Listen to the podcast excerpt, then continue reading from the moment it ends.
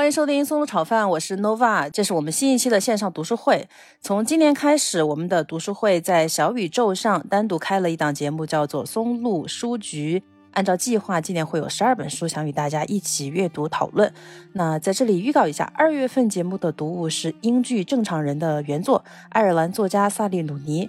原作二零一八年出版，中文版是二零二零年上海译文出版社出版。对读书会感兴趣的朋友，现在可以安排新书了。那这一期我们要讨论的书，当我们不再理解世界，来自智利当代作家本哈明·拉巴图特。作者一九八零年出生于荷兰鹿特丹，在海牙、布宜诺斯艾利斯和利马度过童年。十四岁之后定居智利圣地亚哥，这是他的第三部作品，也是他首部被翻译成英文的短篇小说集。英文版多次入选各种奖项，广受好评，也入选了奥巴马二零二一年夏季阅读书单。全书主要讲述了毒气战的发明者弗里茨哈伯、黑洞理论的提出者卡尔施瓦西、得了肺结核的埃尔温薛定谔以及天才物理学家沃纳海森堡等一大批科学巨匠是如何在探索真理的路上逐渐走火入魔。小说越到后面，虚构的成分越多。嗯，由于录制出了一点问题啊，节目开头嘉宾跟听众朋友们打招呼的片段没有录上，我在这里再简单介绍一下。这次参与读书会的有 Thunder，是我本科的老师。推崇的，不像现在的。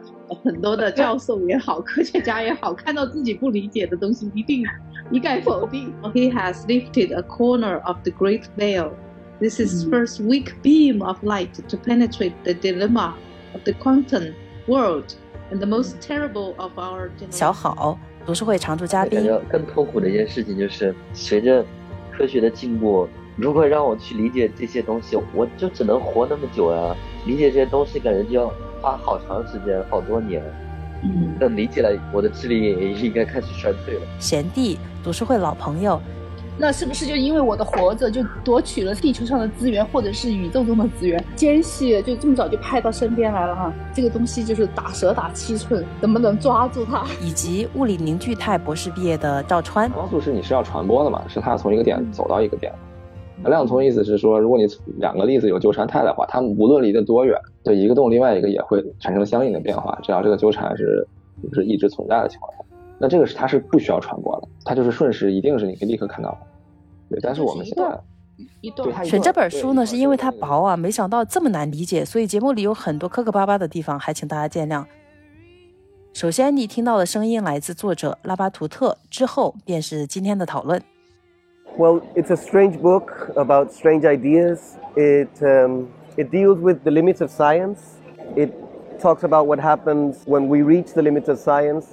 what happened to the people who reach those limits, and also what lies beyond those limits. It's a mix of fact and fiction, and it's shaped in a strange way. It begins with a text that reads like an essay, but it's not really an essay, followed by two short stories on mathematical discoveries, black holes, and it ends up with uh, two contradictory versions of quantum mechanics and the way that the fight between them shaped our modern world, really. I don't think you can do justice to these stories without using fiction because it is really a book about the limits of understanding and facts are very limiting. They don't tell the full story, they don't deal with the inner lives of the people who made these discoveries. A, lot of the ideas in the book are highly abstract. They're difficult to understand both for me and for any reader. And fiction bridges that gap. It allows you to relate to ideas that are very difficult to understand and that are written in a language that most people don't handle. And it allows you to have a, an intuitive understanding of their meaning. If you cannot access things through mathematics, which is the tool that these scientists use, most of them, you can use aesthetics to bridge that gap.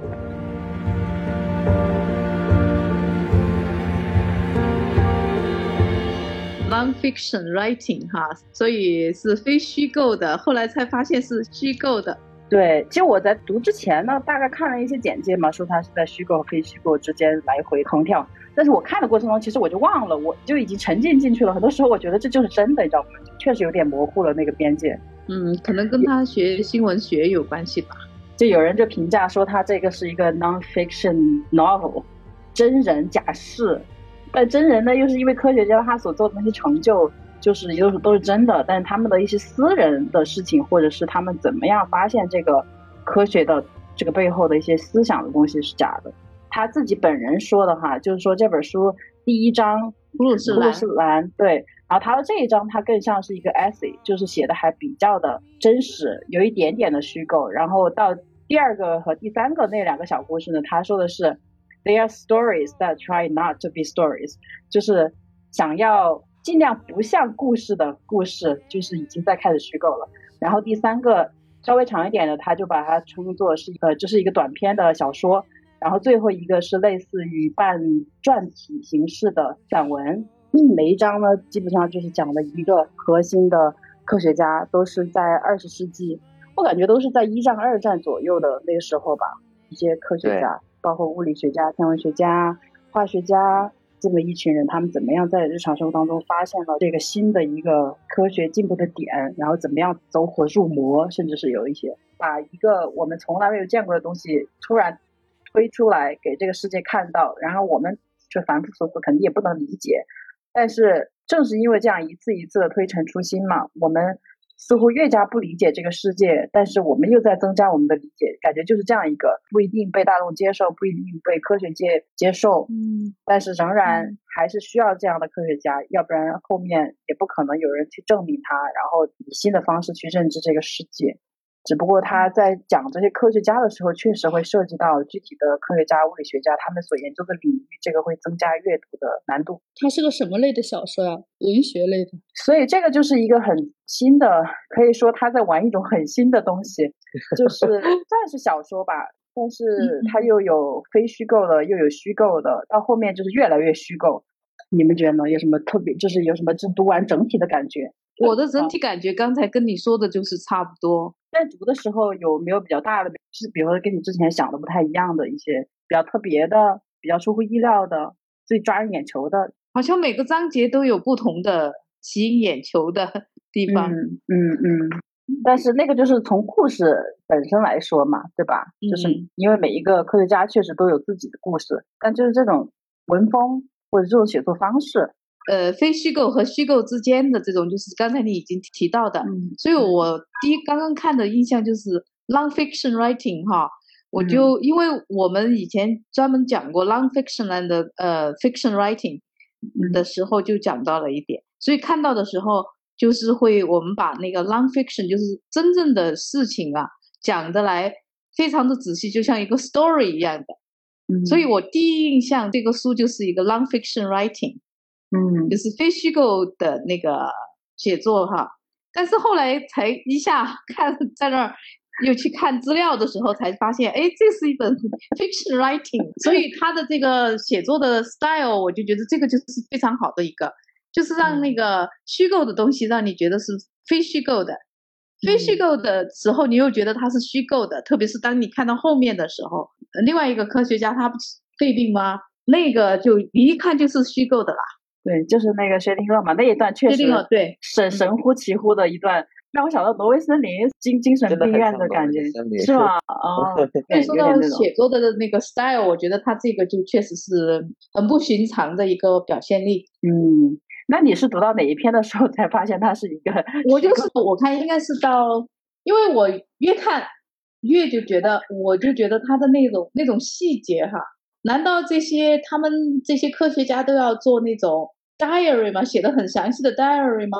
后来我提出这个质疑以后，我就去查资料，才发现这是一本 nonfiction。所以就是从第一章还好，就像他说的一样，第一章他写的真实的事情更多一些，慢慢慢慢的越来越少，越来越是 creative，慢慢慢慢开始意识到，我就去看去了，就感觉前面都被骗了。这个挺有意思的，真的很模糊，完全不知道是哪是真的。就包括他说第一章，他说是有一个 paragraph 是假的嘛？第一章是不是讲他那个妻子有自杀是第一章吗？对，好像那一段应该是假的，我感觉开什么庆功宴哦，然后什么什么，就是说他的那个发明已经杀了好多人呢。嗯，小好呢？我是觉得他会把这些所有的科学家，其实不仅是有一个很理性的特质，他每个。科学家好像都有一个诗人那种色彩一样，然后我是在什么时候发现它是一个虚构的？就是在看第二篇的时候吧，最后他会有一段话，就史瓦西当时想问来看他的一个大学生还是什么，说在人类大脑中有没有相应的东西，意志的充分集中，数百万人受制于同一个目的，思想被压紧在同一个精神空间里，会不会生成一个类似于起点的东西？嗯，我觉得在思考这个的时候，一方面我觉得这种史料应该不会记载下来，另一方面就感觉太就是太罗曼蒂克了。对，就 嗯。觉得不太符合我眼里的这种科学家的这种感觉，而且还有就是他后面描描述，包括海森堡啊，像刚才说的薛定谔，就是他们在发现一些就有突破性的进展的时候，好像当然也有说严密的这种数学推理啊、运算，但是好像就是在某一刻突破了自己的一个就是界限还是什么，就类似于。我我甚至觉得有点像格物致知的那种，好像就是一直去想想想，然后就突然就做个梦还是什么，就达到了另一个阶段。嗯，哎，那个是用的 epiphany，是突然开窍了，一种感应。嗯嗯，我记得在化学上好像学过一个，就是有一个做梦的科学家说梦那个苯环，做梦梦到那个苯环的结构，就是他之前一直不知道该怎么组合嘛。好像是德国的一个化学家，然后就说他在壁炉前打了一个瞌睡，然后什么原子分子在他眼面前跳舞，然后醒来以后，不，当时就想的是是什么碳原子链像贪吃蛇一样咬住自己的尾巴，然后醒了以后他就明白了苯分子是一个环，后来就是在教科书里头就有这个故事。这个多少有点神话。这个蛇的那个鼻子这个小说里面，咱们就说这是一个小说嘛，也有哎。他讲那个应该苏瓦西他在讲黑洞，他所理解的啊，也是一个蛇咬着自己的尾巴的那种形象。所以说也可能是我们的境界不高，但是我理解不了那种，就某一天就突然一切豁然开朗。嗯，但他们肯定是前期还是有很多很多的积累啊。这前期他的那些算法都已经早就，我觉得那些算法都已经超乎常人了。那突然开窍也是真的。嗯、对，好像有那种时刻，感觉应该很棒。就是会疯。我觉得 在现实生活中，这些科学家可能有这种经历的。讲到每一个科学家的故事，他们都有这种不断的挣扎，不断的这样，突然一下开窍了。或者是就是我们说的神一点，就是开了天眼，就看到了，就是一般人不能看到的东西，或者是一般人不能理解的，他能理解了，这是跟他的积累还是有关系的。对对对。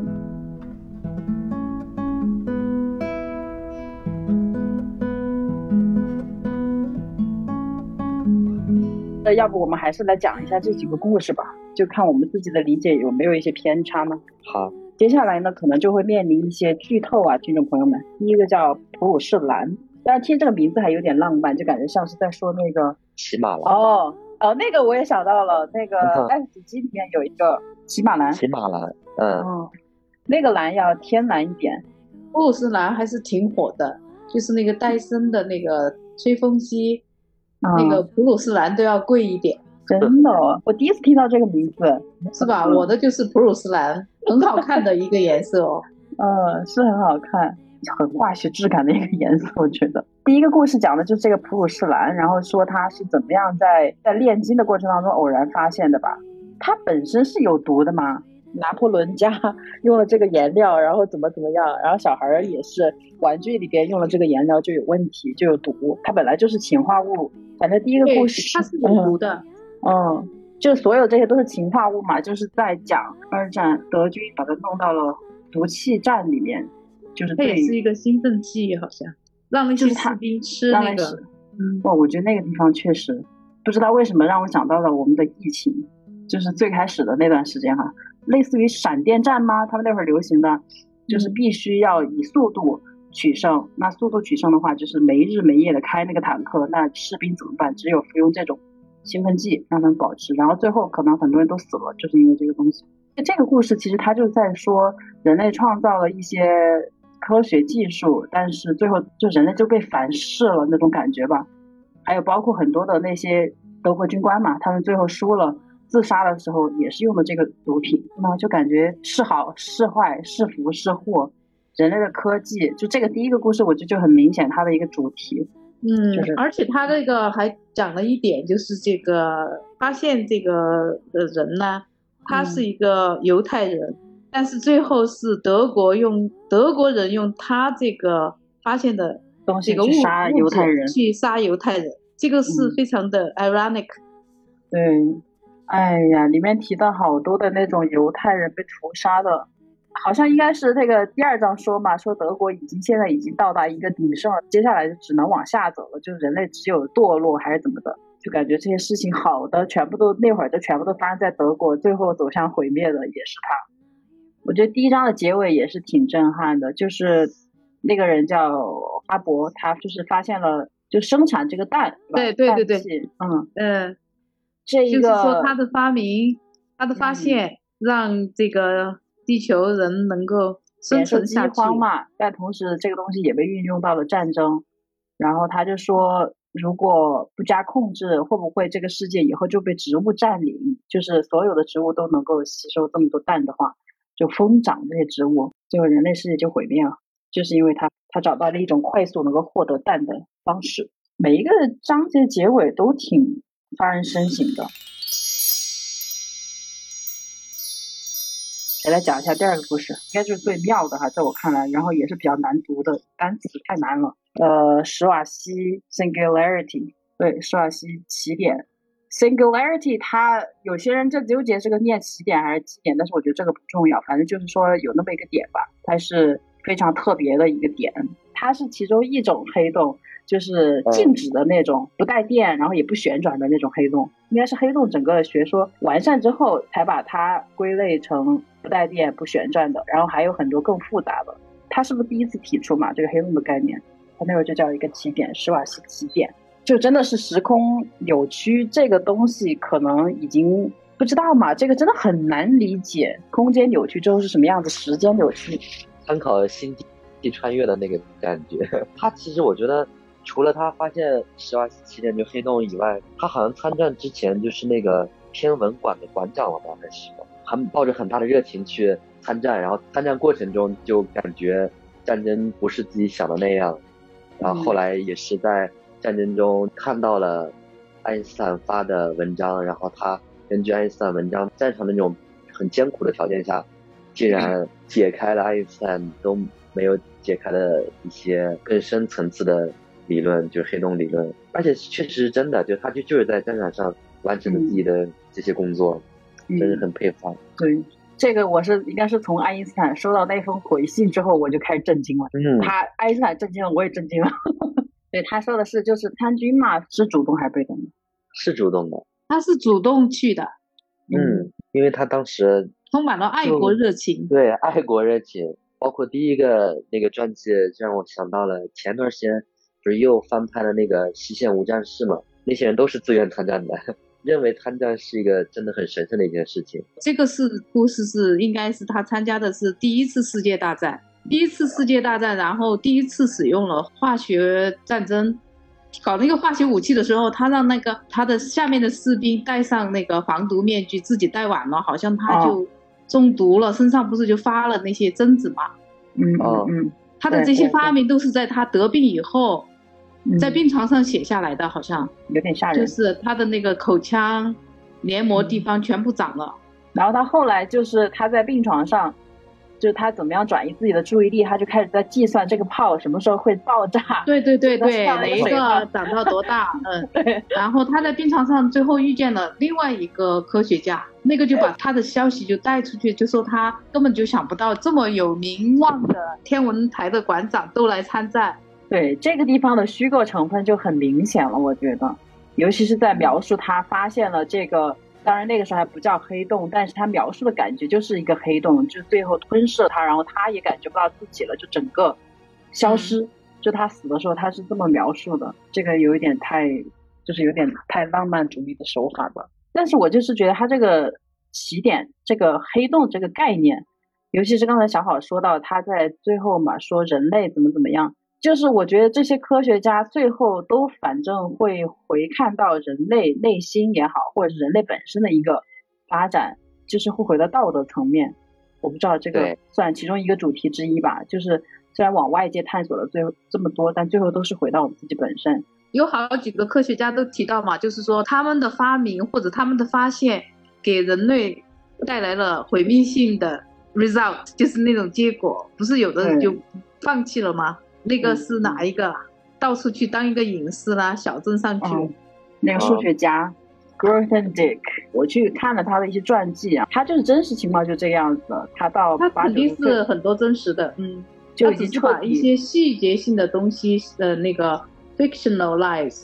嗯，第二章结束的时候，哎，你要不把那一段再复述一下？其实不是最后，只不过就是这里写的是青年数学家理查科朗，然后去问史瓦西，然后史瓦西当时说的是，如果说这样一种怪物也是物质可能所处的状态的话，那在人类大脑中有没有相应的东西呢？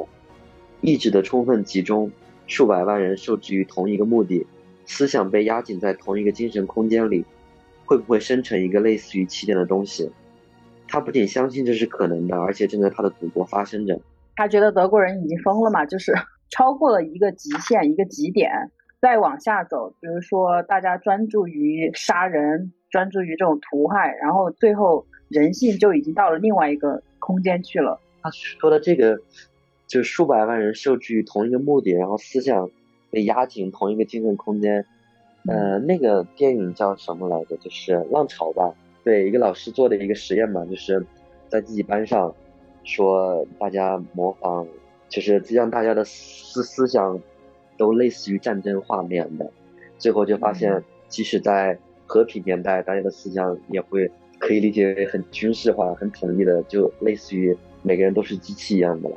就是被高度集中之后，对，我觉得大家还是要自己去看这个书，甚至是去查更多的关于黑洞的资料。我们讲不清楚了，讲不清楚了。那个史瓦西奇点，真的，这一章他就是观测了很多天体，看这些星球怎么爆炸，什么双星又互相缠绕，最后得出了这个史瓦西奇点。我真的是超过了我的认知。太恐怖了！就到某一个点之后，时空就会发生一个大转，就是到另外一个地方去了。大家自己去看，我觉得第二章是最精彩的。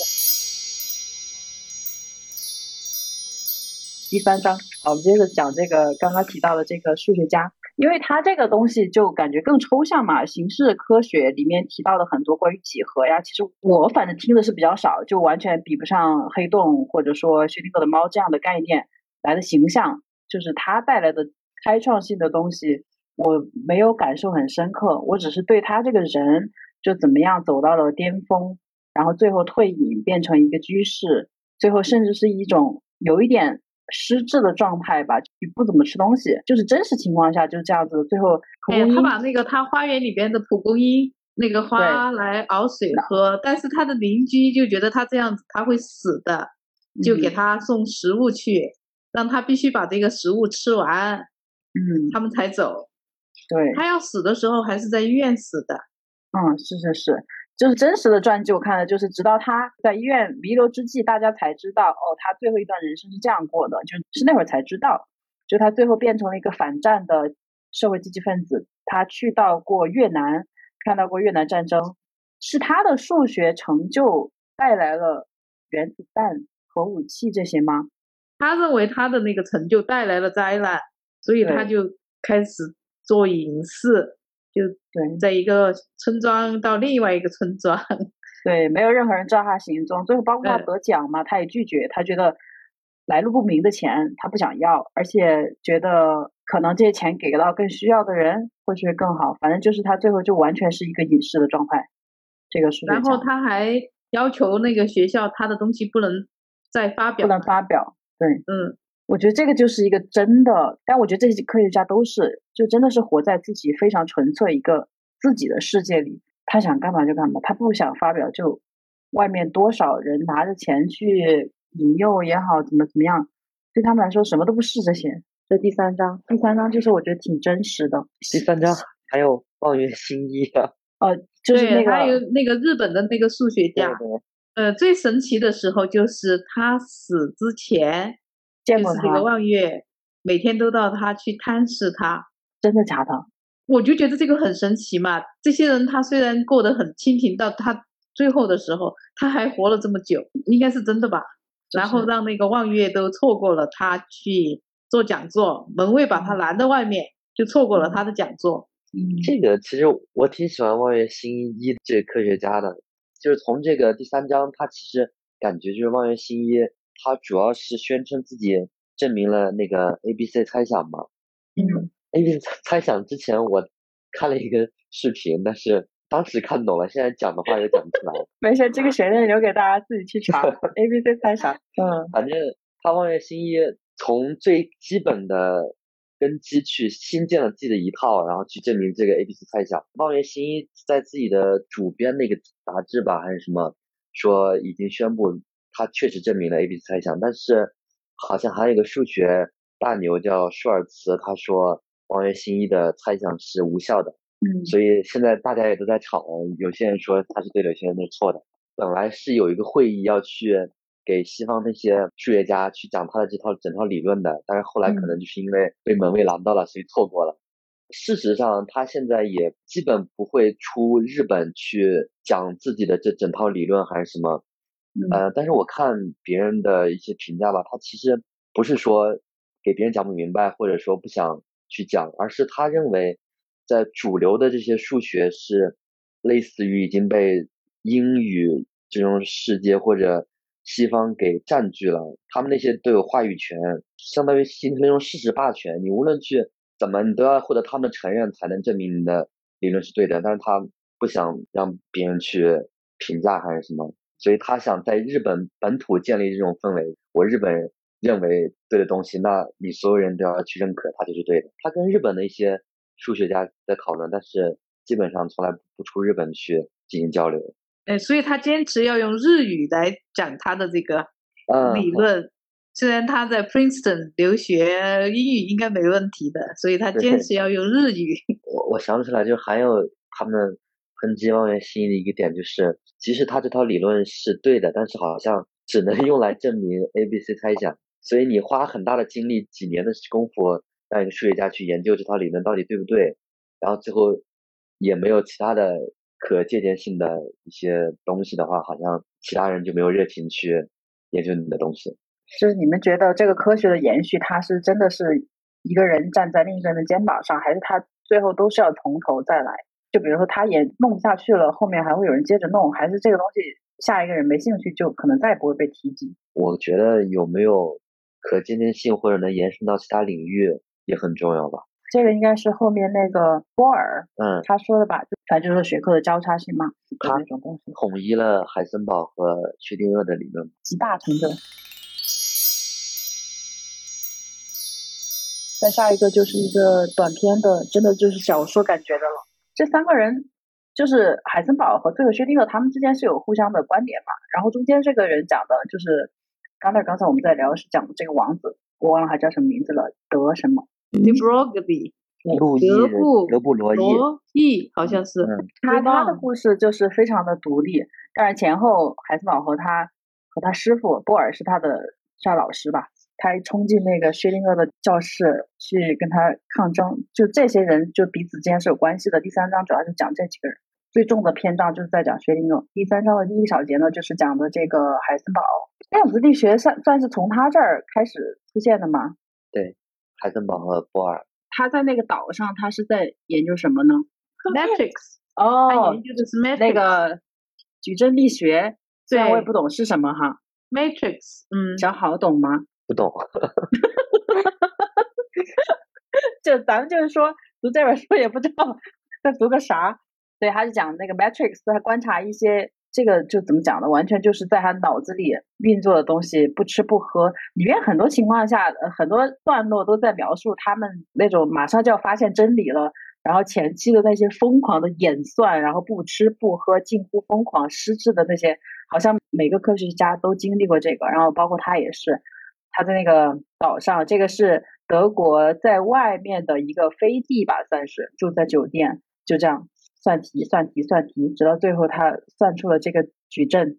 可能他这个故事的主要还不是要你去理解这些理论，而是发现这种理论的这些人，他们怎么样改变了世界，改变了我们看世界的方式。。当他们改变世界以后，他们的那种反思，嗯，对，我记得他第一个，反正它的矩阵当时就是能用，但是很复杂，而且可能用数学家的话来说就是没有美感嘛，你也不能理解它到底是什么，它就是一堆数字，反正算起来是对的。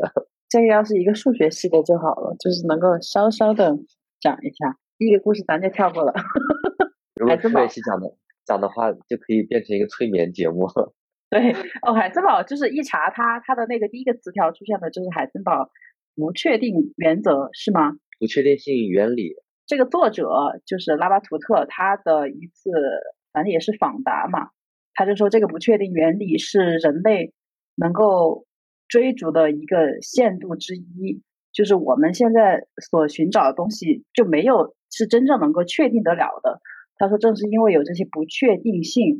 我们人类才变得谦虚，反正他还是挺怎么说呢？高度赞扬了一下海森堡的这个 irregularity，咱也不懂不懂不懂，实在是这本书选的，哎，但是我觉得，我觉得还是挺好看的，是的，就是有些看不懂，但是你看故事嘛，好吧，那海森堡完了，就是再快速的过一下这个王子，这个王子里面提到他这个同性伴侣啊，我在想。那个时候的科学家、艺术家应该挺多都是同性。他还讲到了 Turing 啊，对啊，图灵，嗯，就是有一些真理之间的碰撞，可能是因为那个时候其实女生也没有什么地位，或者说能够在科学界有太多的建树，所以他们平时碰撞的比较多的就是同性。那这种精神的交互哈，我觉得很可能就变成一种感情，或者是一种超乎我们平常所谓的感情的那种链接。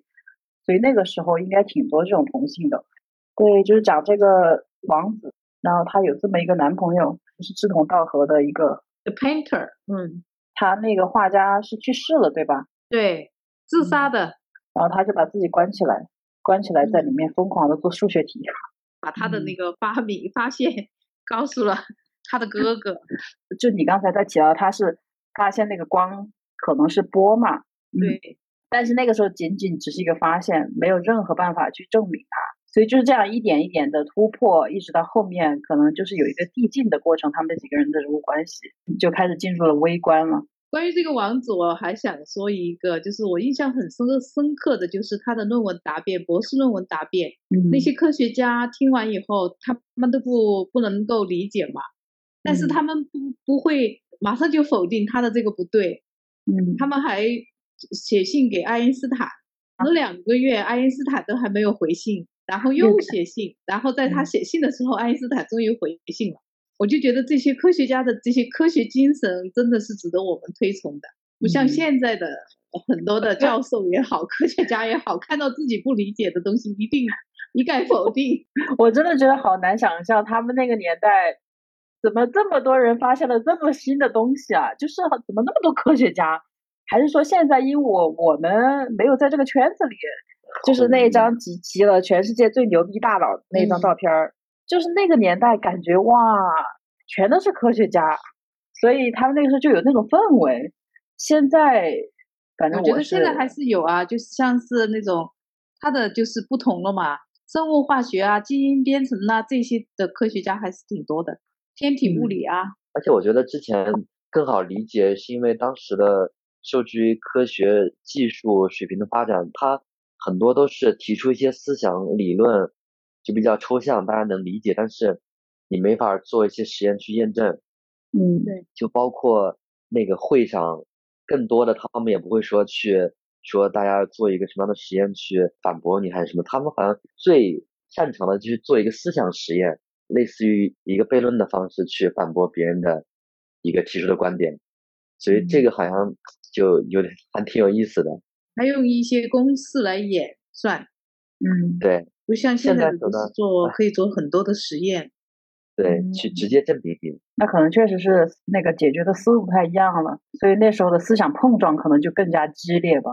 包括那个施瓦西给爱因斯坦写信，我觉得也是，就爱因斯坦在我们心中就是一个神一样的存在，就是居然还能给他写信，原来他们科学家是这样交流的，就是有那种感觉。刚才 Father 在说说什么？爱因斯坦以前大家觉得他是外星人，笑死我！是那段时间不是说外星人多的时候，就是说爱因斯坦是外星人嘛？这种 theory。但我在想哈，其实这么多他们这些科学家都这么牛，但是最后火到全世界，还是说因为这个传媒的原因传到我们国家来的？感觉大家知道的就是那几个大牛，但前面提到这些数学家，其实平时就听的特别少，但是都应该是很大咖的，只不过可能他们当时没有得出一个可被证实的结论，就算作满天星了。我们继续，还有就是关于他这个王子的这个结尾这个地方，我也觉得就是爱因斯坦对他的评价还是挺高的。中文应该我不知道他怎么翻译哈，英文他说 He has lifted a corner of the great veil. This is first weak beam of light to penetrate the dilemma of the quantum world and the most terrible of our generation. 这个评价真的很高。如果是就是他是用的 quotation mark，他是用的。英语，那我想这个应该是真实的史料吧？对，爱因斯坦很喜欢他的，哎，所以就带来了后面的这一系列的量子力学啊，还有就是天体力学啊这些的发展哈。嗯，但是爱因斯坦本身他不是挺不接受量子力学的吗？他虽然不接受，但是他的这个评论，我就觉得他们的思想都是很开放的。嗯，但他仍然接受他这种探索的。我不一定接受，但是你的那种发明可能会带来什么？他的那种前瞻性，嗯嗯嗯，所以他们伟大了。是的，继续往下。接下来是薛定谔，这个人人都知道的薛定谔来了。但是我觉得他这一段故事好神哦。哎，他的题目也写得很好啊，Purse in his Years。对呀，就是为什么他会写这一段呢？我觉得就是有一点好奇，他想表达什么？听众朋友们，这一段就是他在讲薛定谔不是感染了肺结核嘛，然后他就被送到了一个疗养山庄的那种感觉，那里空气又好，海拔比较高，在那儿全部都是病友，其中有一个病友就是一个很年轻的姑娘，才十六岁，反正他对他就产生了一些男女之间的感情。为什么要描述这一段？他是想说他科学家还是像个孩子一样，就是有一些童心，还是怎么的？但是我感觉会让我 想到。房思琪的初恋乐园，你想的是这个？这个确实是很难理解，他为什么要这样去编这个故事？难道薛定谔他本身有什么情史跟这种有关？或者是他想说的就是科学家不是神也是人？我感觉他在没成名之前就是一个很渣又一个很屌丝的人，就是他书里头写的就是一九二零年他和他妻子结婚了嘛。嗯，然后他找不到好工作，而他妻子当秘书一个月的工资比他当老师一年挣的还多，所以他就逼他辞了职，妻子就辞职了。这个这也太太那什么了吧？是，而且他妻子就是在跟他的同事吧，就是也是另外的科学家，就是在交往。他们就是一个开放式婚姻，就彼此都在约会，但是他同时又还是很有醋意的，他就觉得。就是他会时常想到他的妻子正在跟他同事约会怎么怎么样，他就很生气。就这一段确实是挺引号，就是很俗，就凡夫俗子的那种情绪吧。所以那段我看就特别快，就一点都不烧脑，一点科学的东西都没有。对，而且他写的很长哎。对啊，就是一个非常不成比例的长。嗯，就是他的目的是什么？就是那这个 innocent 确实非常的 innocent，我感觉他们都非常的。纯真，我感觉他对嗯那个小姐的好像是一种宗教的什么情感，好像类似于嗯，就好像那个小姐在她化身为一个，她不是当时也跟那个小女孩描述过自己的梦境吗？哦，那个梦也是很诡异，嗯，想来有点毛骨悚然的感觉。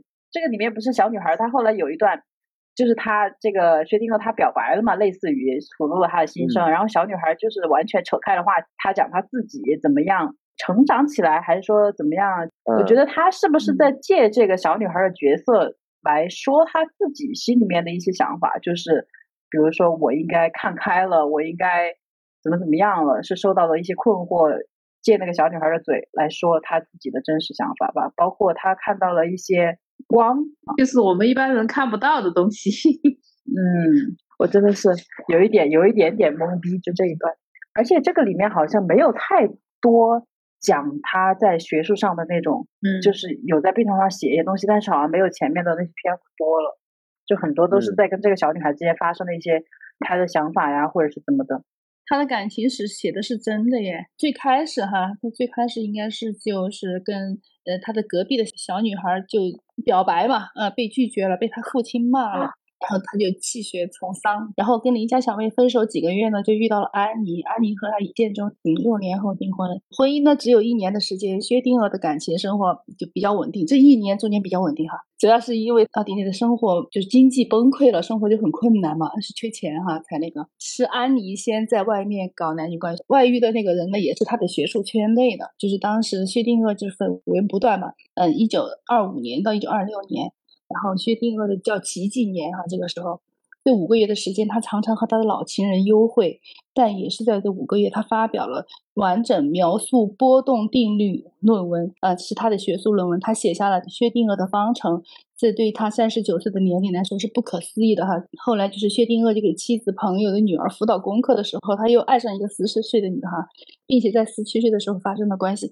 到二十岁呢，导致对方怀孕，不得不流产。一九二九年，薛定谔回到奥地利讲演的时候，因住在布鲁斯鲁克大学的一位物理学家的一个家中，又爱上了别人的妻子，并且追求到手。最后呢，就二战开打的时候呢，薛定谔就带着他的妻子、情人、私生女逃往了柏林，四个人住在一起。然后呢？先后又和当地的两位女性生下了私生女。六十岁的时候，薛定谔骑士终于接受了和安妮相负谅解、厮守一生。就是他最终还是回到原点，这是他的私生活的问题。反正我觉得就很意外，也不意外吧？我觉怎么说呢？我觉得他其实元气很足，他能做出那么多的科学理论，还能有拥有这么多的感情生活，那就很值得呀。嗯，原来是这样。我就说怎么会花这么长时间来写他这段感情故事？对，还以为他有恋童癖呢。都喜欢小的，而且人家我觉得还是蛮道德的。呃，至少等了他三年，直到十七岁。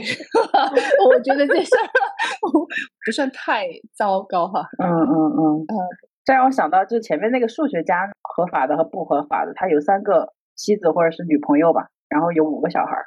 就嗯，那个年代可能这些都是必须需要一点创作灵感，你这个非常丰富的史料。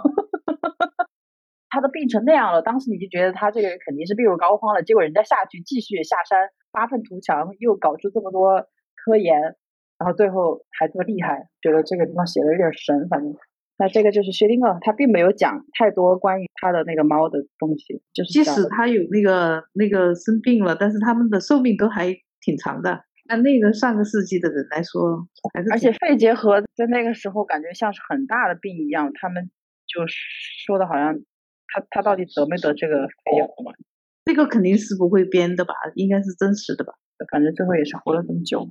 我在想，这种纯真，这种真的是简单，就打引号的简单吧，可能会更长寿，可能是真的，就是他想的事情。比较的单纯，这些科学家都挺长寿的，包括那个数学家，哪怕没吃没喝也活了这么久。这个故事到这儿，就是基本上他讲科学家的就讲到这儿就结束了。然后到最后一章的时候，我觉得就是一个很隐喻的东西吧，就是写了在智利的一座山上，然后他碰到的一个夜晚的园丁，讲了一些有的没的，最后就是这个柠檬树。这个隐喻大家怎么看？就是你养一棵树，给它施肥，它长得非常好。但是有一天，它会就是在它临死之前，它会给你抱一满树的柠檬，就长得非常非常好。但是在那之后，它就会死掉。就感觉说是人类的发展也好，还是什么东西达到一个鼎盛时期，必定就会面临一种衰亡。大家怎么看它最后这个隐喻啊？包括这个夜晚才会出现的园丁。还有他描述那些被毒死的狗，我总觉得这些故事之间应该是有联系，但是我没太看明白。我我没看，但是感觉回光返照一样，是那种感觉。你没看呀？最后那部分？对，我以为后面是那个后记还是什么的。哦，你咋好像这个园丁也是一个化学家还是物理学家？数学家好像就是有点退隐了。跟这个前面的很多科学家就有相似之处嘛，最后就决定种树，回归田园生活。最后一个提问就是说，那我怎么知道我的柠檬树就是现在已经长到多好了，还能活多久，怎么怎么样？然后他说有什么办法就知道嘛。然后对方就说你就砍了它，就你能看到，就可能看到它的年轮啊之类的哈。就是唯一的办法就是杀了它，如果杀了它就没有了，所以就只有继续让它长，长到在最后回光返照一次，就彻底死亡。这就是最后的结尾，在要死的时候把这些所有的生命力全部释放，嗯，然后再去死，然后这个种族可能就没了。我就感觉他是跟那个施瓦西奇点有点像，就是当我们达到一个顶峰的时候，就注定会灭亡。就是后面我觉得这个可能要读几遍以后才能真正的理解他要想说什么哈。嗯。我想说的是，是不是可能提到就是有一个熵增熵减的问题？可能这也是一个物理学的问题，可能就是说它这个物质，嗯，要怎么去坍缩或者怎么样？反正我觉得可能就是也叫也是回光返照，但是可能是一个物理词汇吧。反正感觉涨到一定的是一定的层面，就感觉宇宙又爆炸了，然后又回到起点。我不知道这个熵增的概念哈，是不是就是说一直增一直增，最后就是大爆炸呗？熵增。更混乱了呀！混乱过后可能就是死寂，或者就是死亡，是不是这个意思嘛？他最终走到什么？最终像《三体》一样。对呀，可能他是想说这个吧，我不太清楚哈，我就没有看过这本书。没事，我们也不太清楚，看了也不太清楚。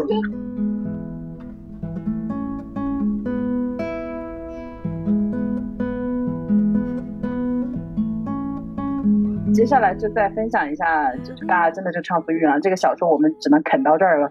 那个赵川，你现在有时间了吗？嗯，可以。我刚刚也在听你们说这个。那好，我重新介绍一下吧。就是今天我们还有一位物理学专业的赵川，就是想请他来答疑解惑一下，因为这里面涉及到实在是太多的理论概念。虽然我觉得还是想聊一下，就是人类认识世界的方式吧。我不知道这个方面有没有什么想要说的。我们认识世界的方式。是从科学，然后那在科学之前，就是大家从哲学也好，从一些神话，就是我们这个认识世界的方式的一个演变吧。我觉得这会儿可以大家先聊一下这个，然后最后再来具体提问一下书里面提到的一些概念。我刚刚有听你们讲，但是我觉得可能我从物理的，就学物理的人角度来讲这个问题吧，可能不是哲学，也不是社会学吧，就是从物理的学物理的人角度来说，我们可能更关注的就是。我们看到一个现象，就想要去解释它。我觉得这是物理学一开始最简单的一个出发点吧。是我读博士的时候，我在大学里做助教嘛，是给这种新生讲课的时候，我也会讲。比如说我们物理最早的一些公式，比如说牛顿他提出的那些，比如万有引力的这样的公式，它其实很简单嘛，就是我们一直听那个故事，它这个苹果砸，被砸不是最重要的嘛，最重要就是说我看到一个物体，它一定会下落，对吧？然后我就会去想它为什么会这样，对吧？那我们要怎么去描述它？还有一个就是说这个下落的过程是越来越快的。它不是说一个匀速下落或者怎么样，那还有就是你把一个东西扔出去，它是走一个抛物线，对吧？它不是走一个直线。我觉得学物理来说，就是最初的想法就是我要想办法来描述我所看到的现象。它可能从数学公式出发，然后从一些物理的现象出发。对，然后往往其实你会发现，就是解释一个变化多端的世界，它最后真正的出发点可能非常简单，就是牛顿力学只有三个定律，对吧？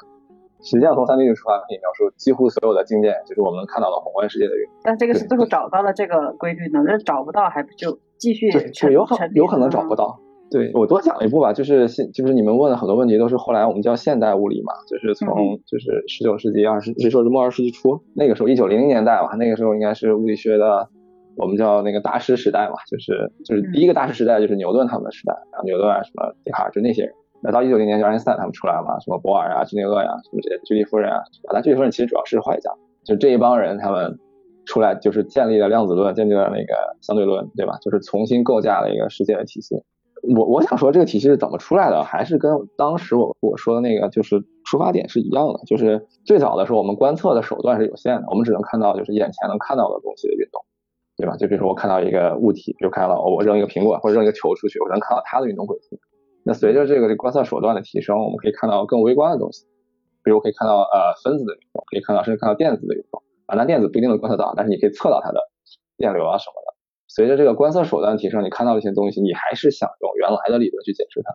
就为什么量子论出现，就是我要解释电子的运动，那这个时候用原来的那些理论就解释不了了啊。所以其实提出这个应该最早是谁提出 Heisenberg 还是谁我忘了，就是反正提出这个不确定原理嘛。我看你也有问我这个问题。嗯其实他就是在观测电子电子云的这个分布的时候，他发现你永远不可能抓到一个电子，就你看到的只是一个电子云就是它可能一团的一团其实是很多电子在一段时间内的一个行动轨迹，就它有时候出现在哪儿，有时候出现在哪儿。如果你要确定每一个电子在某某一个时间一定在什么地方，你是确定不了的。对，也是通过这个出发，然后才才演化出了量子论，演化出了什么？后面就是用概率来来形容这个世界，就是一个东西出现它是凭概率的，它不是一定出现的，然后才会有后面的这些东西。才会有后面的对深入的梦。其实它这就是说，你不去测量的时候，你不永远不知道它是什么状态，而且它的状态也的确是不确定的，嗯就不说它是又是生了又是死的嘛，就是它 其实就是这个意思，就是你不去看它，它可能已经死了，可能还活着，就不知道。你一旦看它，它会塌缩，它我们叫塌缩嘛，它会变成一个确定的状态，那这个这个状态就确定。因为其实我我当年读博士的时候，就是我们研究到最后呢，然后其实很多人就从大学出来了，像我就从博士研究出来了，然后就去从事一些别的工作。其实有一个很重要的原因，就是就像你说的，就是我们现在还是看到过，也看到过很多现象，但以其实以量子论、以相对论以现在的这个理论体系，其实已经解释不了了。但是也就是说，我们科学又需要进一步往前走了。但是可能从上世纪五十年代吧，从一九五零年到现在，其实都没有科学的真正意义上的进步，就是我们看到的都是技术进步，没有科学。呃，所以就是反正对于我来说，就是看到这个发展的停滞吧，会觉得好像继续做研究，就以凭我的智力，应该也没有办法 把这个东西往前推进了。你刚刚是听到我这一段吗？我是觉得现在的科学好像没有那个年代这么蓬勃发展。对，你看的是对的。就从从我们学的人的角度来说，就是没有新的理论体系的出现。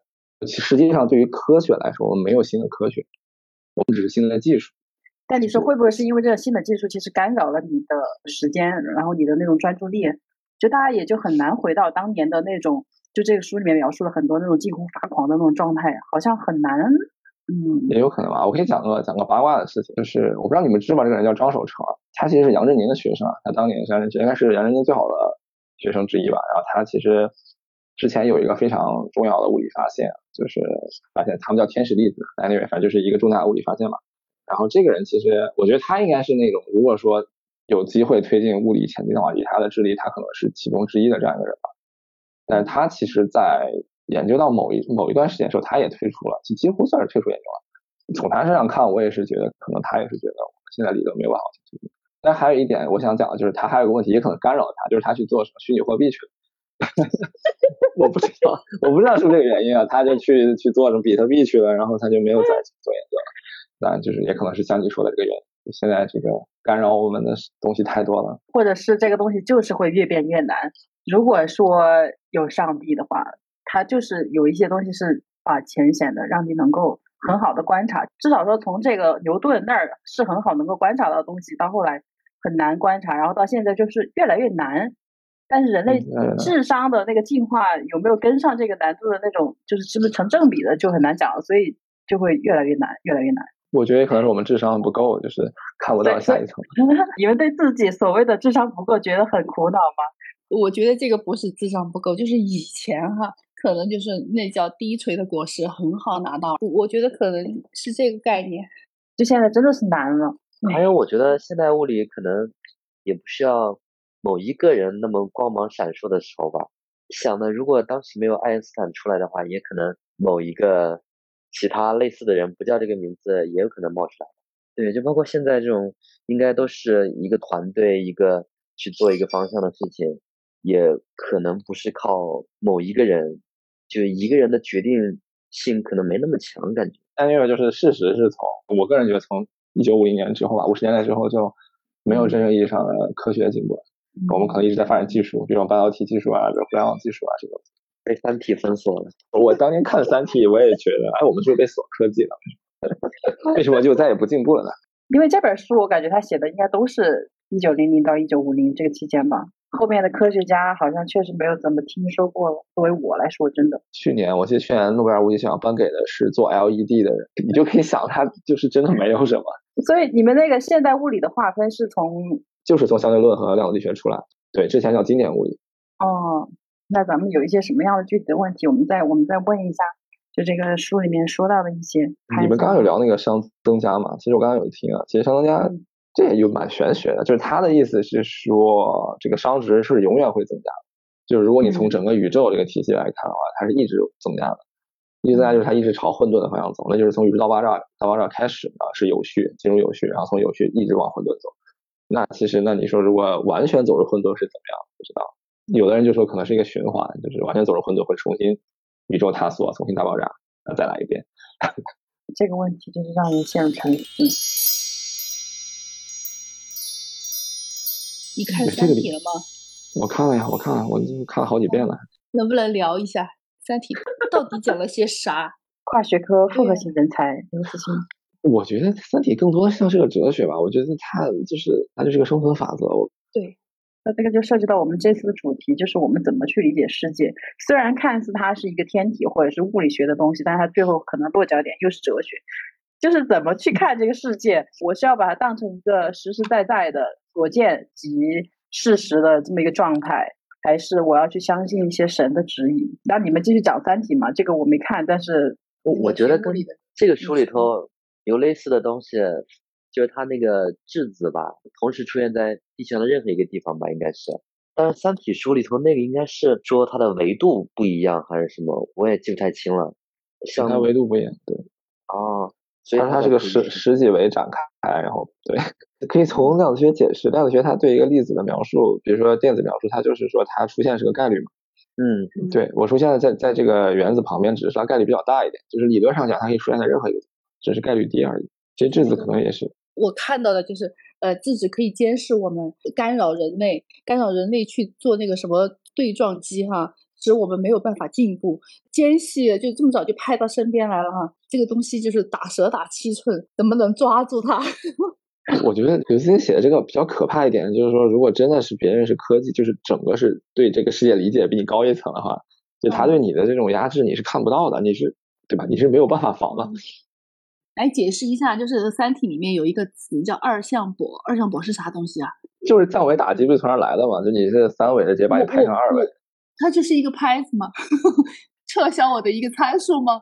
不，这个就我不知道从物理上怎么解决。小说里的意思就是，哦，你我们本来地球这个我们是属于三维空间嘛，嗯哼，对，如果二向箔过来的话，把我们全部压成二维的话，那三维空间里的所有的生物它都会啊但是我觉得它其实不是压或者不是拍的意思，它其实就是降你的一个参数，把你的参数撤销掉。因为你拍它，它始终还是嘛，就是无无论它拍成多扁，它肯定还是一个三位。我们说的三维的嘛。对，那么就是说这个东西它是个什么东西？它为什么会过来之后就是这种状态？我知道你的意思，你就说它的原理是什么？那原理我觉得对刘慈欣应该他自己也不知道，还不知道啊！天哪，他自己应该还大副来说把我害了。我觉得你可以理解为数据的存储形式，它其实不是擦除，它可能以另一种形式去存储下来了。就比如你数据放在你的硬盘里，然后你用其他方式解码的话，它可以是一段影片、一段音频什么的，它数据都在哪儿，但是以不同的形式去表现。但书里的意思就是，你可以压成二维，但是再从二维好像是不能展开到三维的吧？就它不能从低维度去向高维度转化。嗯我没有看过小说，所以应该就是不同的生命存在形式。我们就是在这样一个简单的时空里面，嗯，但他们能不知道呀？这个就是完全不可以想象时空的多重很难想象。性，嗯，很难想象我。觉得我们在三维世界也很难想象二维世界或者四维世界。这个让我想到了，就是人类的语言的局限性嘛，就也是这个书里面说的。比如说他在描述一些数学问题的时候，或者他在考虑那个量子问题的时候，其实没有办法用我们现在所能理解的语言表达出来。然后也是之前看的张瑞给我的一本书，就是《你医生的故事》，也是这种科幻片。然后他第二章就是讲的一个理解，就是这个人他通过给自己注射药物，他就不停的变得更聪明，然后他最后发现，就是他发明了一组万能的语言，就什么东西都能表达，但是他就是说不出来。可能我们理解世界，就是语言是一个去表达，就是包括我们现在在表达的时候，其实很多东西我们也说不清楚，对不对？就是脑子里有那个混沌的现象画面，但是我们就是说不出来，我们就是没有办法用我们现有的语言把它说出来。更别说这个二维、三维，就是你似乎理解了，但是你就还是说不出来，因为我们现在的语言就是不支持这样去表达。嗯可能每个人脑子里想的东西都不一样，但是我没办法让你知道我在想什么。对你真的相信有外星人吗？其实这样啊，就是如果你从一个逻辑的角度想，我先说从逻辑角度想，我觉得是没有的。如果有的话，我们早应该碰见了。就是这是个逻辑闭环嘛，因为你知道人类的其实存在是对于宇宙的这个时间维度来说，我们存在时间是很短的，对吧？然后我们才就别人还没发现我。对，我觉得概率蛮小吧。就我从理论，但是我如果是只是从感情上去去想的话，我还是相信应该是会有外星。对呀。三炮我们没有遇到。反正两个方向我都想过哈，就是如果没有的话呢，我觉得哎，人类也太孤独了；真有的话，那就太可怕了，可能分分钟死掉哈，就是没有还击能力。就是看了《三体》之后，发现更是我让我觉得很恐怖的就是，如果真的有外星文明，我们还没有碰到，有没有种可能，就是其实我们就是在被他们所，就是比如说是一个实验对象啊，或者怎么样的，就是这样的一种情况。就是你看过一个电影叫《楚门的世界》嘛？他从出生到他长大，整个都是在别人的一个设计中。对，所以他没有办法发现。我是这么觉得，如果有外星人，是不是是这样的一个情况？其实 Founder，你好像看科幻看的多。上次我记得我们在聊天的时候，他们就说科幻是人类对未来的一个畅想嘛，就是可能我们会这么走，可能我们会那么走。我我比较喜欢科幻，所以刚刚说到 那个外星人，Truman Show 就是那个楚门的故事，那个就是确实是我经常都会想，我们是不是也是跟他的生活是一样的，嗯被外星人在。监视着，嗯，对，操控着，我觉得是更更恰当的。词，对，操控，有可能呢，对啊，就是人类一思考，上帝就发笑，现在他们就正在看着我们，在想办法接近他们，在想办法幻想他们。那我觉得他们如果去监视我们的话，他们首先就和爱因斯坦说的不一样，他肯定有一个比光通信更快的，那就是。量子通信吗？啊，对，那个其实我可以说啊，量子通讯是说，确实是可以比光光速更快，因为光速是你是要传播的嘛，是它从一个点走到一个点。量子通信意思是说，如果你两个粒子有纠缠态的话，它们无论离得多远，对一个动另外一个也会产生相应的变化，只要这个纠缠是就是一直存在的情况下，那这个是它是不需要传播的，它就是瞬时一定是你可以立刻看到的。对，但是我们现在一对对他一对儿对一对儿，这个动那个就动，不管他们离多远都是这样。对，那问题是为什么这一对儿东西为什么会离多远呢？它为什么不不能在一起呢？就是 不是你们为了通讯吗？是这样，首先它怎么产生纠缠的？为什么会有纠缠态这种东西？其实我们也不知道。你就去问那谁嘛，潘建伟，他他也说他不知道。就是那个做墨子卫星那个人。哦。对，就我是中科大物理系的嘛，所以当时我在校的时候，他也是那个。嗯。就他就做纠缠态，就是他两个光子产生纠缠态，然后他往两个不同方向发射，哎，对，这样他可以走很远之后，他们俩之间还存在着。但他会告诉你，即使实验我能做出来，我也不知道为什么会这样。对，就是没有办法去解释它，就这个东西是没有办法去运用的。嗯，可以运用啊，就是可以跟别人说情话的时候。不是，不是，如果量子纠缠的话，你想他的时候，他也在想。你是往玄学方向走了，有有人说这个双胞胎心灵感应也是那个纠缠。双胞胎有心灵感应吗，贤弟？我观察了，没有感应。啊，你是双胞胎？对，不知道啊。咱们要不要再讲一下那些什么量子力学啊，给听众朋友们？像我这种读者就是一知半解的，我只知道它是微观的这些东西的运动，还有什么波粒二象性。我有想啊，波粒二象性可能好解释一点。我觉得波粒二象性就是说，就以光子为例吧，其实它本身是一种粒子，嗯，就它有粒子的性质，比如它就算是一个能量团，可以这么去想。嗯，但是它的运动轨迹呢，就是不是单个光子运动轨迹啊，就是比如说很多光子一起它往前运动的时候，它的运动的规律和波和机械波是一样。机械波的特点是什么？它通过一个障碍物的时候，它会发生衍射，嗯，就是它传播方向会拐弯嘛，就大家都知道。那对于光子来说也是一样的，对它就是说在宏观情况下是沿直线传播，对吧？你可以拿东西把光子挡住，但是我们知道，就是当你挡它的这个障碍物越来越小的时候，它会发生衍射，就是有什么衍射啊或干涉，或者就这种现象出现。那这种现象一般只有波才会出现，所以就是说这个粒子它在运动的时候，但它却遵遵从了一个和那个机械波一样的一个运动规律吧，所以就是说它是一个波粒二象性。但它这个就是说的是许多的光子的这样一个运动才是呈现波形的嘛？那它如果是一个，这个是没有规律。因为是这样的，它有规律，它它你其实你可以这么去想，这也是个思想实验。比如说我每次通过一个障碍物是通过一个光子，对吧？嗯。它过去后，它比如说这边有个接受屏，它会随机落到一个位置，但是如果我一直是是一直让一个一个光子过道，当它过到非常非常多的光子的时候，它在落在那个屏幕上呈现那个那个斑，就和一堆光子一起过去的时候，它呈现的是一样的。就双所以就是缝干涉实验是吧？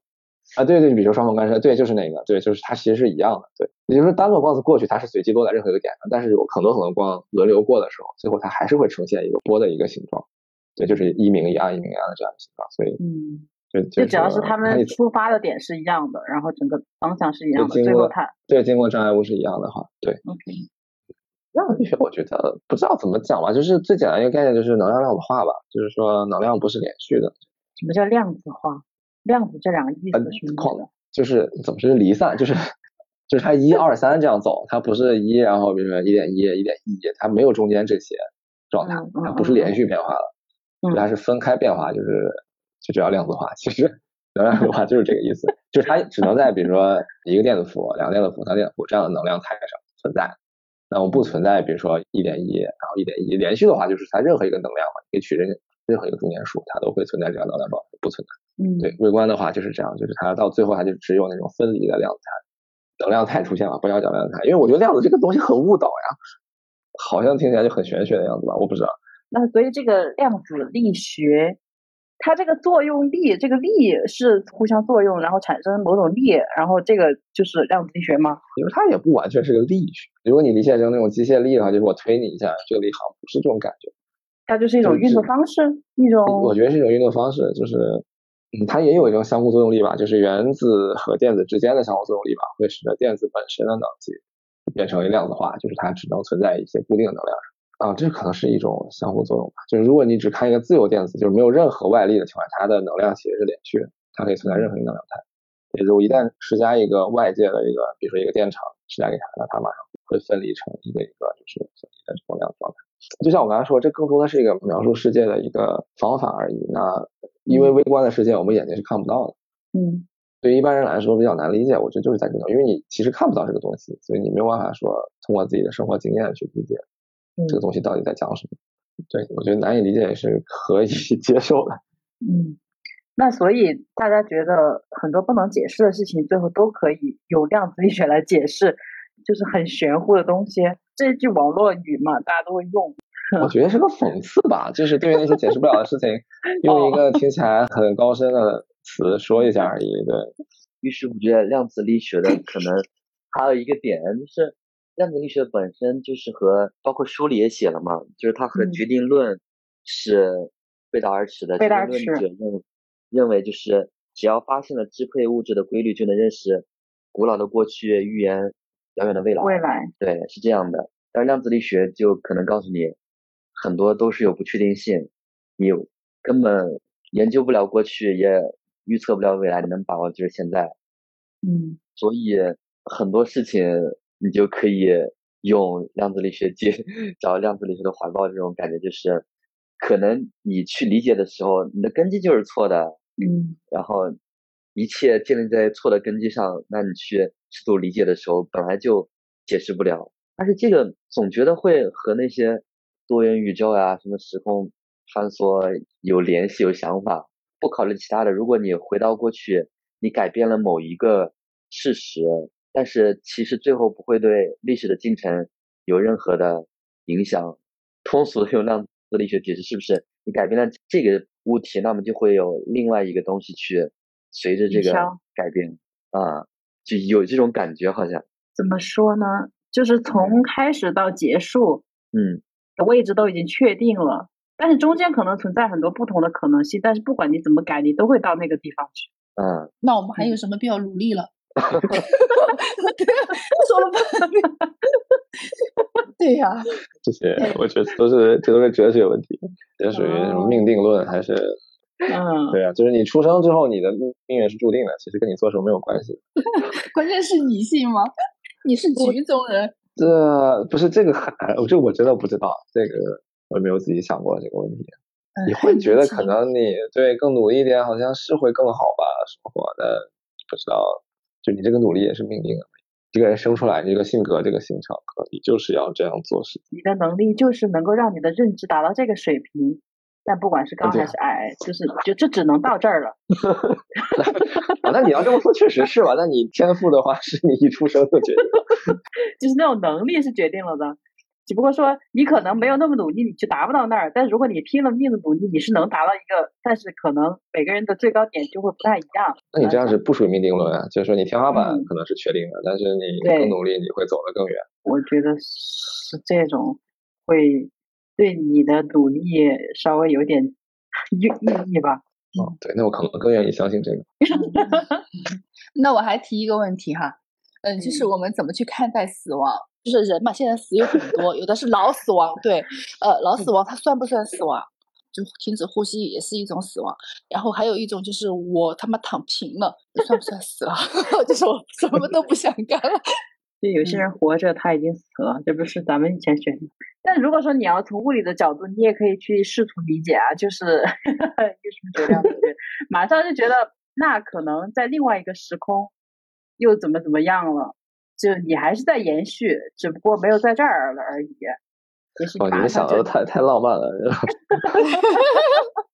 我想的是，你要从物理上讲呢，就是呢，你的组成你身体的所有的这些物质原子分子，慢慢慢慢就散掉了，就散到了整个又被别人整个世界里，哎，对对对，其他的东西，嗯，对，变成其他人人的身上的一个细胞里的一个原子，有可能。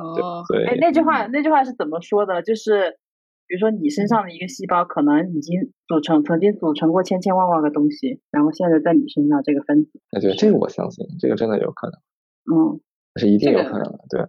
那是不是就因为我的活着，就夺取了地球上的资源，或者是宇宙中的资源？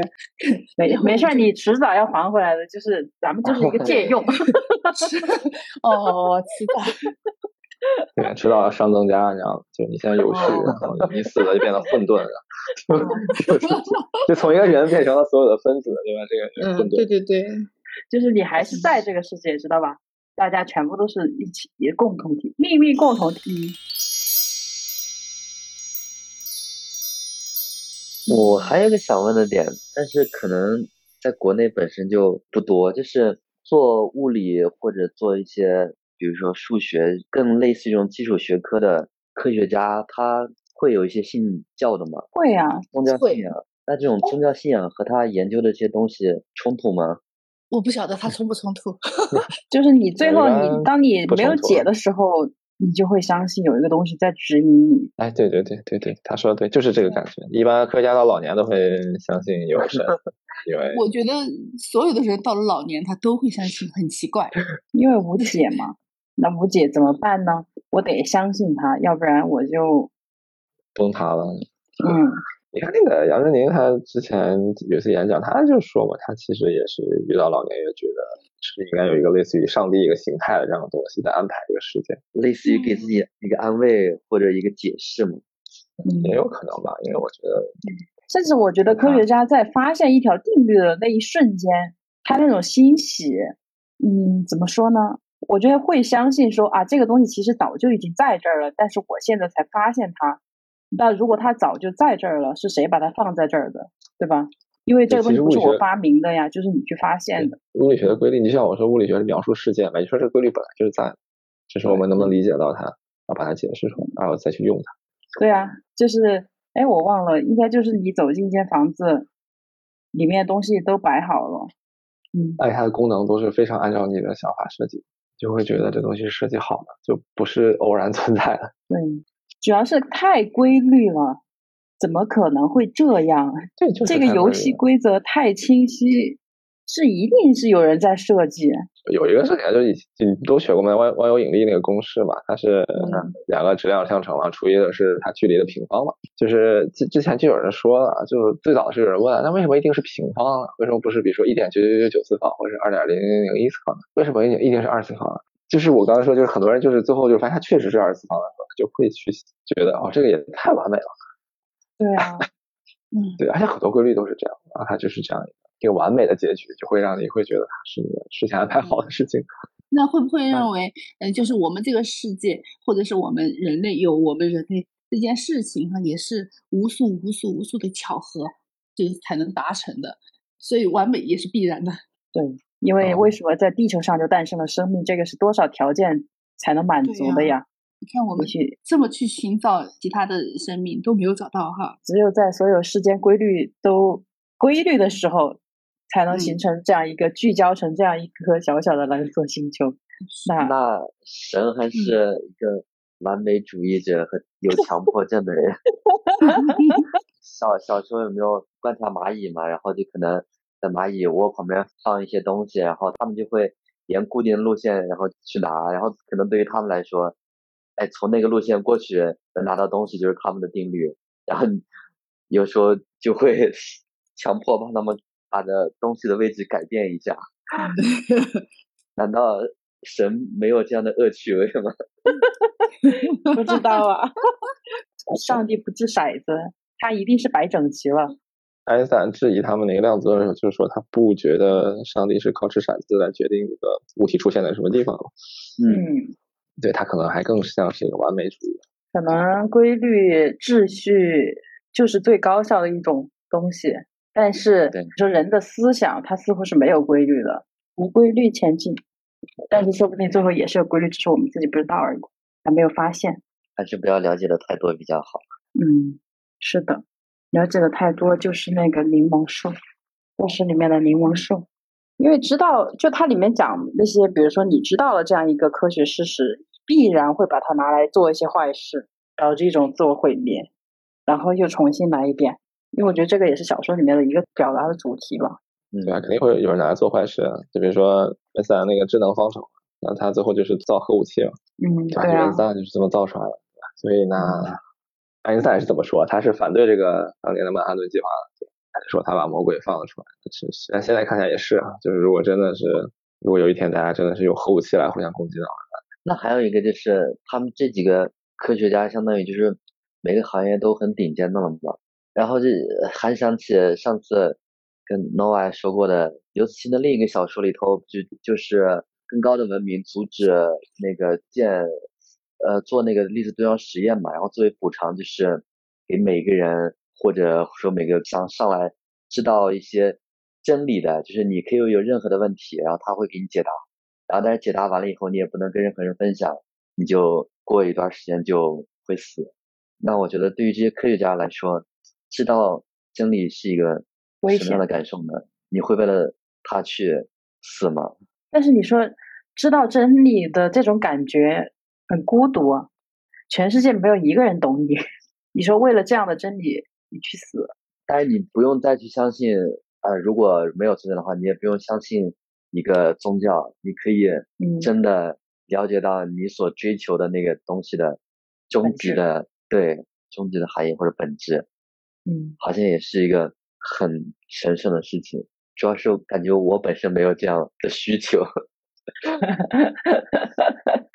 可以就是这个样子，不用知道太多，对吧？但是感觉对于顶尖科学家来说，可能真的会做出这样的选择。但是那得要知道多少才能把这个世界所有的事情串联起来。现在我们所知道的这些伟大的科学家，他们也都只是知道一个领域的而已。你要把所有的领域都串起来，然后你去懂了世间万物的操作规律，那你就是那个上帝了。对，可以让你当十分钟的上帝，然后就死去。这个选择给你，这个福气给你，你要吗？我觉得今天我在说，我说看这种天文知识，你看了之后就觉得现在所有的烦恼都不是烦恼了，这种治愈力太强了，同时它也很可怕。容易陷入一种虚无主义。嗯，对，哎啊，怎么这太气了？陷入虚无主义了。我们之前准备好的那些问题呢，现在好像最终呢，我们其实也不能理解。没关系，啊，就是聊一聊吧。你真的能理解？因为还有个问题就是，之前我们学物理的都会这么讲，就是要真的去做科普，其实很难了。要非常 厉害的人，他能把这个一些就是可能专业的词汇，然后用啊比较简单的语言、通俗的语言讲出来，这个其实并不是什么。对你说我讲几句话，就让不是学物理专业的人他一下就明白了，这个其实挺难的。而且感觉更痛苦的一件事情就是，随着科学的进步，如果让我去理解这些东西，我就只能活那么久啊！理解这些东西，感觉就要花好长时间，好多年。嗯等理解了，我的智力也应该开始衰退了吧？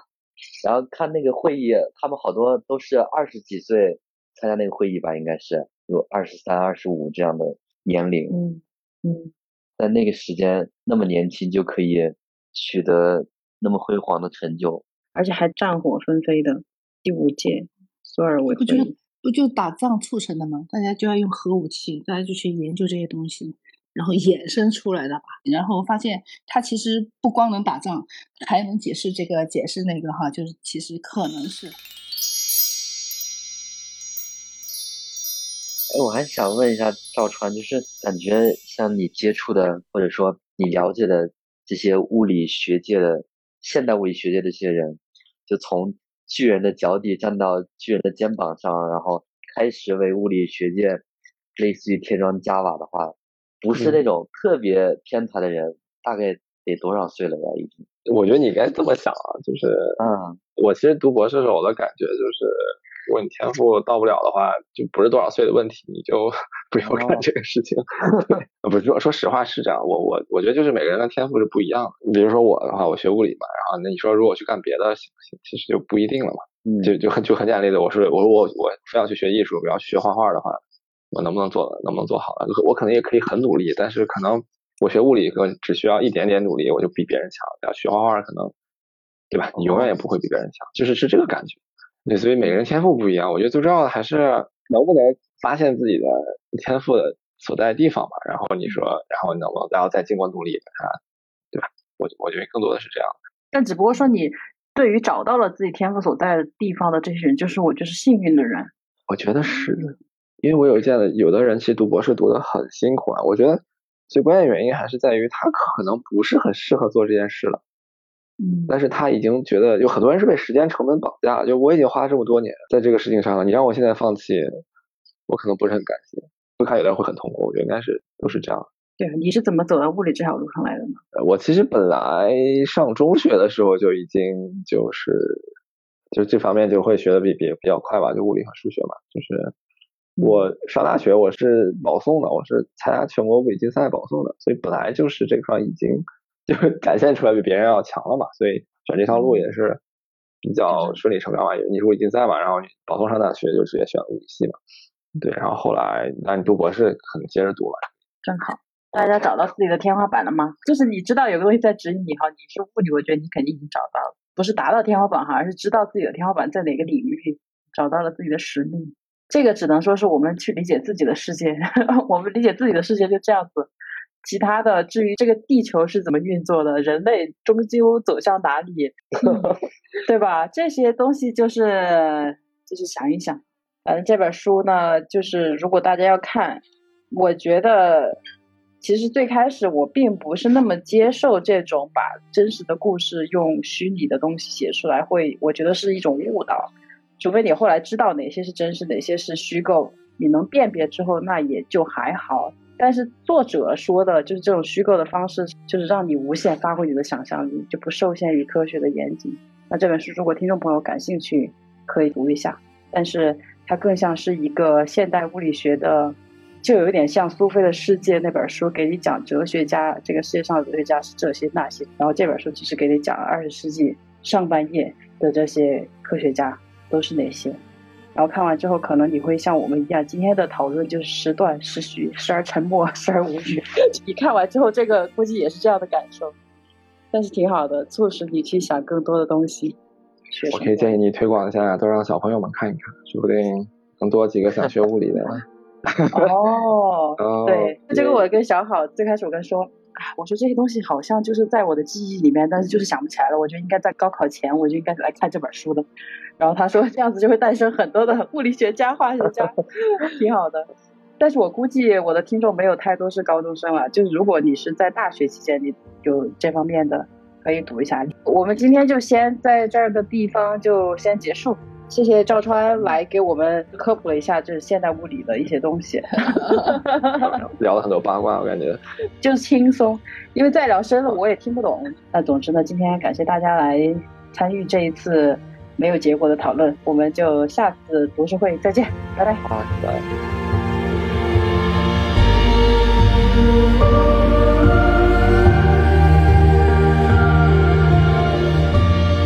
When we cease to understand the world is not about the dark side of science at all. It's just that when you write, I think that literature is one of the dark arts, really. So it's not just you're not just shining a light and showing things that are new or spectacular. You're also kind of putting a veil on things. For things to be magical again, you have to shroud them. You have to kind of how do you show what is most important, which is nothingness, you know, and the void. You have to put something on top of it. You have to shroud it. And that's what you do with words. That's what you do with writing. When We Cease to Understand the World is a book that is trying to talk about abysmal matters. You know, the black hole singularity, the uncertainty principle, the horrors of war, the horrors of art. You do that by obfuscating. I'm trying to show that there are things that are profoundly mysterious and still misunderstood a hundred years after they were discovered. There is such a thing as the wave function in quantum mechanics, where there is not a living soul, alive or dead, who really comprehends what it seems to be saying about the world. I think that we have to be reminded that we live in a world that is bigger than us. And it can be terrifying, but it's also awe inspiring. And we cannot survive without mysteries. If we explain away everything, if we think that we have a proper understanding of ourselves and the world, we're going to miss out on what's most important. Because mysteries are more important than truth. Like Werner Heisenberg said, we're seeing into a beauty that nobody's nobody thought existed before. And immediately we come up to a limit, which is the uncertainty principle is one of those iconic limits to human understanding. I'm not going to go into the technicalities of it, but what's fundamental to me is that it points to a truth that to me is becoming more evident all the time. A deep search for truth will lead you to uncertainty. It's like uncertainty is the highest form of wisdom that we can aspire to. It is not security, it is not power, it is a humbling experience. That's why it's at the heart of when we cease to understand the world, because I think that writing should be, at the same time, it should give you access to the world and it should also darken it for you, so that it becomes mysterious again. Before you left how light carries on